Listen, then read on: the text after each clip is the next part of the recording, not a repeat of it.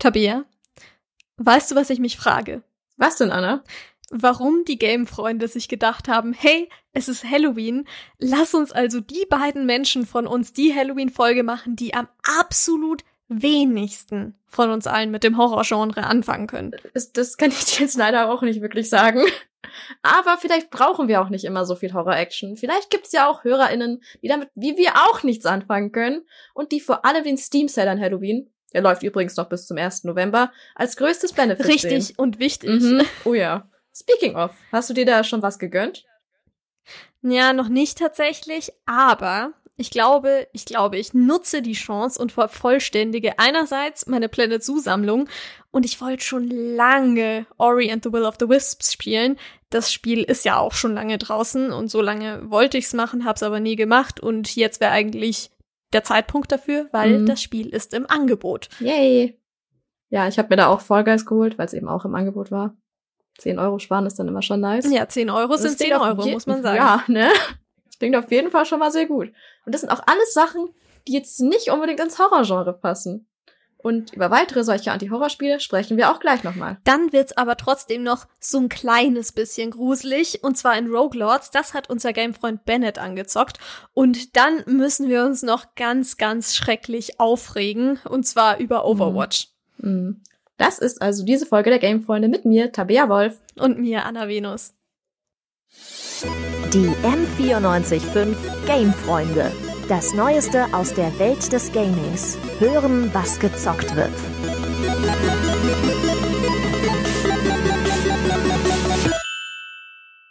So, wir haben gerade schon geklärt, derzeit werden wir von Horrorangeboten praktisch erschlagen. Und wenn es euch so geht wie uns beiden hier, dass ihr damit so gar nichts anfangen könnt, dann haben wir jetzt ein paar Spieletipps für euch, die sicher keine Geister, Gule oder anderes Gesocks, Gesocks haben. Wer auf niedliche Tiere und Autobattler steht, der kann Super Autopets probieren. Das Spiel von Teamwood Games sieht auf den ersten Blick aus wie eine Zeichentrickserie, in denen Tiere die wahre Magie der Freundschaft lernen. Okay, das klingt wirklich kitschig. Mhm. Dahinter versteckt sich aber ein gut durchdachter Autobattler, der die altbekannten Mechaniken aus Einheiten kaufen, kombinieren und kämpfen lassen auf das Nötigste runterbricht, ohne dabei an Tiefgang zu verlieren. Wenn ihr Lust habt, es mal ausprobieren, Super Autopads gibt es kostenlos auf Steam oder auf dem Smartphone. Wer jetzt eher ein Fan von Aufbaustrategie ist, der kann sich Islanders mal anschauen. Das Spiel ist Entspannung pur, also wirklich wie so ein kleiner Aufenthalt auf einer Insel. Im Prinzip müsst ihr nur verschiedene Gebäude so platzieren, dass sie einen möglichst großen Bonus aus den umliegenden Strukturen ziehen. Also das haben wir, die Mechanik haben wir eh schon in ganz vielen so Strategieaufbauspielen gesehen. Mhm. Eine Holzfällerhütte gibt's zum Beispiel. Umso mehr Punkte, desto mehr Bäume um sie rumstehen. Eigentlich selbst erklären. Interessant Mhm. bleibt das Ganze durch die neuen Gebäude, die ihr nach und nach freischaltet, so viel durch zufällig generierte Inseln mit verschiedenen Biotopen. Islanders gibt's, und das ist ein wirkliches Schnäppchen, für 2,49 Euro auf Steam. Wenn euch eure Freundinnen zu Halloween also doch mal dazu zwingen, mit ihnen einen Horrorfilm zu schauen, habt ihr jetzt zwei Möglichkeiten, euch danach auf andere Gedanken zu bringen. Ja, oder ihr schaut Katzenbaby-Videos. Das hilft nämlich auch.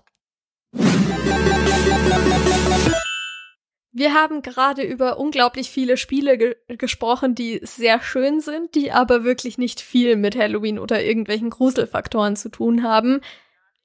Eigentlich, eigentlich überhaupt nichts. Ähm, ich stecke aber auch so wenig in dem Genre drin, dass so das, was mir einfällt, wenn ich an Horrorspiel denke, dann kommt mir sowas wie Amnesia oder Outlast. Aber das ist jetzt eh so Mainstream, da sprechen wir jetzt eigentlich nicht drüber. Nee, ja, mir geht's da auch so wie dir, dass ich da mehr erst so an große Titel denke. Aber da gibt's auch Spiele, die jetzt zwar nicht so groß sind, die aber auch ganz ohne Horror auskommen und trotzdem zu Halloween passen, wie auch immer das geht. Und von einem solchen Game, nämlich Rogue Lords, erzählt uns jetzt Bennett was. Hi Bennett. Hallo. Ja, also genau, was, was hat's denn jetzt mit Rogue Lords genau auf sich? Wo ist da die Verbindung zu Halloween? Ja, die Halloween Connection ist da relativ schnell schon ersichtlich, nämlich bei der Prämisse vom Spiel. Man spielt nämlich aus der Perspektive von Satan ähm, und der wurde quasi vor ein paar Jahrzehnten von Dämonenjägern verjagt und jetzt willst du quasi zurückkehren und äh, willst dann mit deinen Minions, wie man es als Teufel halt so will, die Welt unterjochen. Und da kommandierst du dann so mythische Horrorfiguren. Du hast zum Beispiel Dracula, den kopflosen Reiter oder eben Dr. Frankenstein mit Frankenstein. Und das ist dann so ein Klingt bisschen. schon nice. die, die Horror-Connection. Also es ist dann so ein bisschen wie Dungeon Keeper, oder? Ja, genau. Wie, Also quasi, dass du so die Fraktionen, die normalerweise so die Bösen sind im Spielen, dass du die halt dann selber spielst. genau. Und ähm, an Dungeon Keeper habe ich tatsächlich auch sofort gedacht. Ähm, man spielt es so ein bisschen klassisch als rundenbasiertes äh, RPG. Da ist einfach bei den Kämpfen die deine Leute auf einer Seite und die anderen, die Gegner auf der anderen Seite ganz normal Skills auswählen. Ähm, zwischen den Kämpfen ist man auf so einer 3D-Overworld und kann dann wie bei FTL oder so äh, Wege auswählen, die dann zu verschiedenen Pfaden führen. Das können dann entweder weitere Kämpfe sein, Shops oder der nächste Teil der Story. Aber es gibt auch so narrative Events, so ein bisschen so kleine Visual Novel Passagen, wo man dann ähm, eben, keine Ahnung, zum Beispiel trifft man irgendeinen jungen Dämonenjäger und der Rest vom Team ist gestorben und du musst dann als der Teufel auswählen, welcher deiner Minions am besten mit dem äh, äh, dem äh, zu tun haben soll und quasi äh, wie wie du dich mit dem befassen willst. Willst du den umbringen und dann eine Seele kassieren zum Upgraden oder willst du ihn äh, überzeugen, sich dir anzuschließen, damit deine Armee stärker wird? Und diese ganzen Events können dann entweder halt auch scheitern oder nicht, je nachdem, wie smart Mhm. du das ausgewählt hast. Hat es dann auch irgendwelche Einflüsse darauf, ob das jetzt scheitert oder nicht, auf das weitere Gameplay? Genau, das sind dann eben so Sachen wie, du hast dann eben mehr Upgrade-Punkte, je nachdem, wie du dich Ah, entschieden okay. hast, oder Mhm. ähm, oder deine Chancen im Kampf später steigen dann. Oder wenn es halt scheitert, kann es halt dann auch sein, dass er äh, sich, dass der Dämonenjäger dann sich denkt, okay, dann äh, will ich jetzt erst recht gegen die sein und dann werden die Gegner später äh, besser oder so. Mhm. Ist da dann die Reihenfolge auch immer unterschiedlich? Also, ob jetzt zuerst ein Kampf kommt oder erst ein Shop oder whatever? Genau, das ist, äh, das ganze Spiel ist so ein bisschen Roguelite quasi, dass jeder Run anders ist und du kriegst am Anfang immer so eine, eine Story zugeteilt quasi. Ähm, da kann dann sein, du musst einen Kult bekehren oder du musst Mhm. äh, ein Artefakt holen von einem, von einem äh, Autoren, der äh, das benutzt, um inspiriert zu werden zum Schreiben und kriegst dann so random Stories zugeteilt und äh, gehst dann von Kapitel zu Kapitel und zwischen den Kapiteln sind dann eben random Kämpfe und Events und sonst was. Und ähm, wenn du halt dann einen Run ähm, stirbst, fängst, fängst du den nächsten Run an mit den Charakteren, die du schon freigeschaltet hast oder eben den Upgrades, die du schon hast. Eben roguelike, so ein bisschen das Indie Indie-Trend Number One im Moment. Ja, also Mhm. so ein bisschen wie Hades, oder? Also Ja. ist jetzt wahrscheinlich so das berühmteste Beispiel. Also so- wenn du stirbst, fängst du von vorne an. Genau, ja. Das ist im Moment, wie gesagt, ja schon relativ äh, ein relativer Trend geworden. Deshalb ist es für mich da auch relativ wichtig, dass so ein, immer irgendwie ein Twist drin ist, damit ich Bock habe, das Spiel auch zu spielen und mir nicht denke, okay, ich könnte auch eins von den anderen Spielen, die im, in dem Mhm. Genre rausgekommen sind, spielen quasi. Aber bis jetzt klingt das Ganze ja noch relativ nach so einem Standard Roguelike. Was ist denn da so das Besondere bei Roguelords? Also bei Roguelogs ist das, was mich äh, sofort angesprochen hat, einerseits einfach generell, dass es unglaublich viel Polish hat für so ein Indie-Spiel. Also das Ganze kostet 25 Euro und es sieht trotzdem super gut aus. Es hat so eine ganze Tim Burton-Ästhetik, alles handgezeichnet. Die Charaktere haben auch immer ganz viel Charakter und jede Animation ist anders und so. Die Hintergründe sind auch super gezeichnet und animiert. Und generell funktioniert dann einfach dieser Horror-Vibe super, weil es auch so ein bisschen wie so ein Buch aufgebaut, äh, eben aufgebaut ist, dass jedes Kapitel ist auch eingesprochen von dir als Satan, was auch super gut gemacht ist für so ein Indie-Spiel. Ähm, der eigentliche Twist an dem Ganzen ist aber, dass wir eben den Teufel spielen und die Macher vergessen das auch nicht.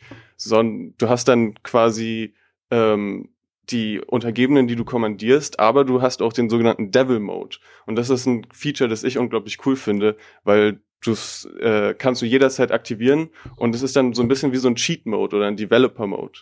Ähm, Hm. Jetzt Cheat Mode, also in so einem in so einem Rogue Game, wo es eigentlich darum geht, das in einem Zug zu schaffen, ähm, können wir uns dann jetzt unsterblich machen oder unendliche Ressourcen geben oder wie funktioniert das? Ja, ganz so krass ist es tatsächlich dann auch nicht.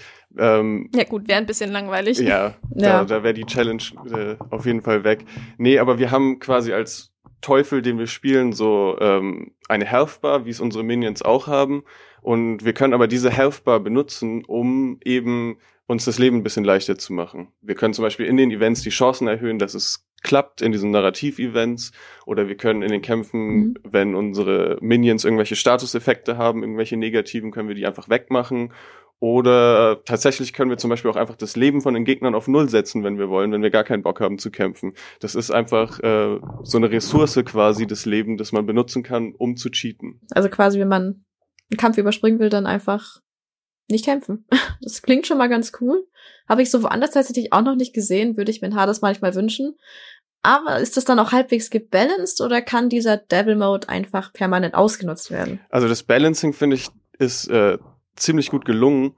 Es ist nämlich äh, so, dass ich habe ja schon erwähnt, dass das alles äh, Health kostet quasi und wenn eben die Health auf Null fällt, dann ist der Run halt vorbei. Aber es ist so, dass die Minions, die ja auch Health haben, wenn die, wenn deren Health auf Null mhm. geht, dann sterben sie nicht, sondern dann gehen sie in einen äh, sogenannten Vulnerable State.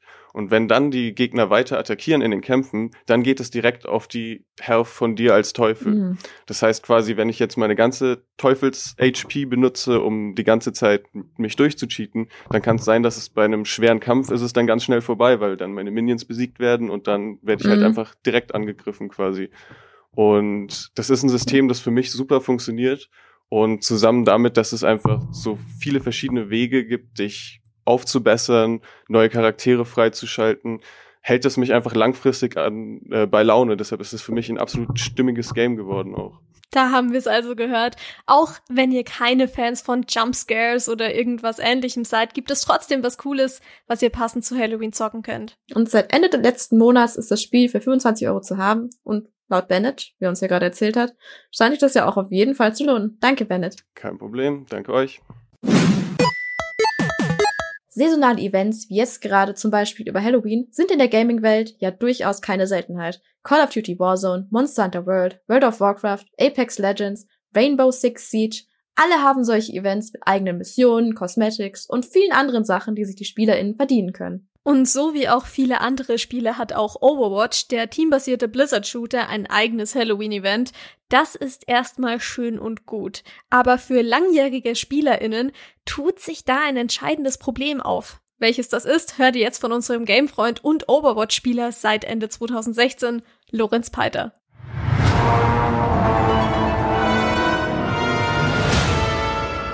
Versetzt euch einfach mal in das Jahr 2016 zurück. Am 24. Mai erscheint Overwatch und man denkt sich, nice, ein neuer Teamshooter, den ich mit meinen Freunden zocken kann. Und da gibt's dann immer wieder so neue Events, damit ich auch wirklich Content für mein Geld bekomme. Ist ja mega geil. Also setzt sich eine Gruppe Freunde hin und gönnt sich diese ganzen verschiedenen Events. Im ersten Jahr war das auch noch alles echt spannend. Und auch im zweiten Jahr, als sich die Events dann komischerweise wiederholt haben, dachten sich alle, hm, ein bisschen was Neues ist ja schon dazugekommen, also passt schon. Spulen wir doch jetzt mal fünf Jahre vor. Wir schreiben das Jahr 2021 und es wird wieder Zeit für den Overwatch Halloween Terror. Wie jedes Jahr oder zu jedem anderen Event gibt es neue Skins, die zugegebenermaßen immer recht gut aussehen. Aber die PvE-Mission Junkensteins Revenge bei der man zu viert gegen eine Horde langsamer Zombie-Roboter kämpfen muss, ist noch immer genau die gleiche wie vor fünf Jahren. Natürlich sollte ich erwähnen, dass es inzwischen verschiedene Modifier gibt, mit denen die Mission auch mal ein bisschen schwerer gemacht werden kann. Aber im Großen und Ganzen hat sich da nicht wirklich viel verändert. Deswegen kann ich auch die Dialoge, die die Figuren im Laufe der Mission miteinander haben, inzwischen eins zu eins mitsprechen. Wenn also der Erzähler wie immer anfängt mit Our tale begins in Atlasburn where the lord of the castle has called for heroes to come to his aid and defend him against the mad Dr. Junkenstein. Vergeht wirklich kein einziges Mal, wo ich nicht vor meinem Mikro sitze und es wenigstens leicht mitspreche. Dann beginnt die Mission und wir laufen auf der sehr kleinen Karte von Spawnpunkt zu Spawnpunkt, weil wir natürlich genau wissen, wo und wann die Zombies kommen. Wie ihr euch vorstellen könnt, ist der Halloween Terror inzwischen mehr ein Halloween Langweilen. Und um zu zeigen, dass ich mit dieser Meinung nicht alleine bin, habe ich mal bei mir im Freundeskreis nachgefragt, was die alle so davon halten. Ja, also erst einmal ist es natürlich sehr schade und frustrierend, wenn kein neuer Content mehr kommt und immer nur die gleichen Events stattfinden. Ich meine, das merkt man ja, finde ich, auch irgendwie, dass das Spiel stagniert und die Playerbase immer kleiner wird. Eigentlich habe ich noch wenig Lust, die Events zu spielen, wären da nicht so nice Skins dabei. Es gibt viel zu viele Events und kaum Innovationen bei den eventspezifischen Spielen. Für mich ist ganz klar der Tiefpunkt Junkenstein Revenge. Es kann man, finde ich, so schon nicht mehr als eine Stunde spielen, bevor der Drang sich was ins Hirn zu rammen übernimmt. Geschweige denn das ganze fünf Jahre in Folge. Na, da bleibt doch abschließend nur noch zu sagen, gebt euch doch bitte mal ein bisschen mehr Mühe, Blizzard. Dieses Content Recycling geht uns allen hier langsam ziemlich auf die Nerven.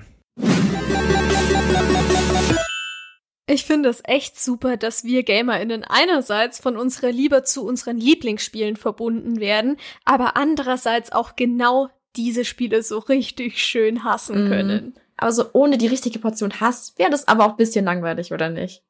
Ja, bei Online-Shootern und MOBA-Games auf jeden Fall. Wir wollen euch jetzt allerdings nicht mit Hass verabschieden, auf gar keinen Fall, sondern mit jeder Menge Liebe und zwar für die Menschen, die an diesem Podcast mitgewirkt haben.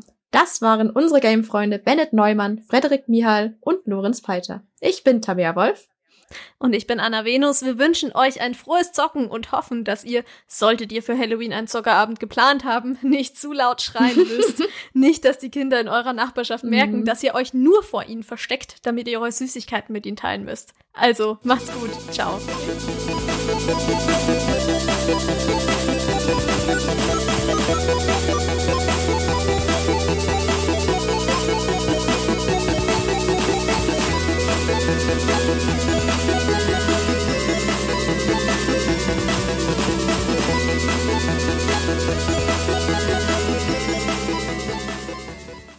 Gamefreunde ist eine M945 Produktion. Ein Angebot der Media School Bayern.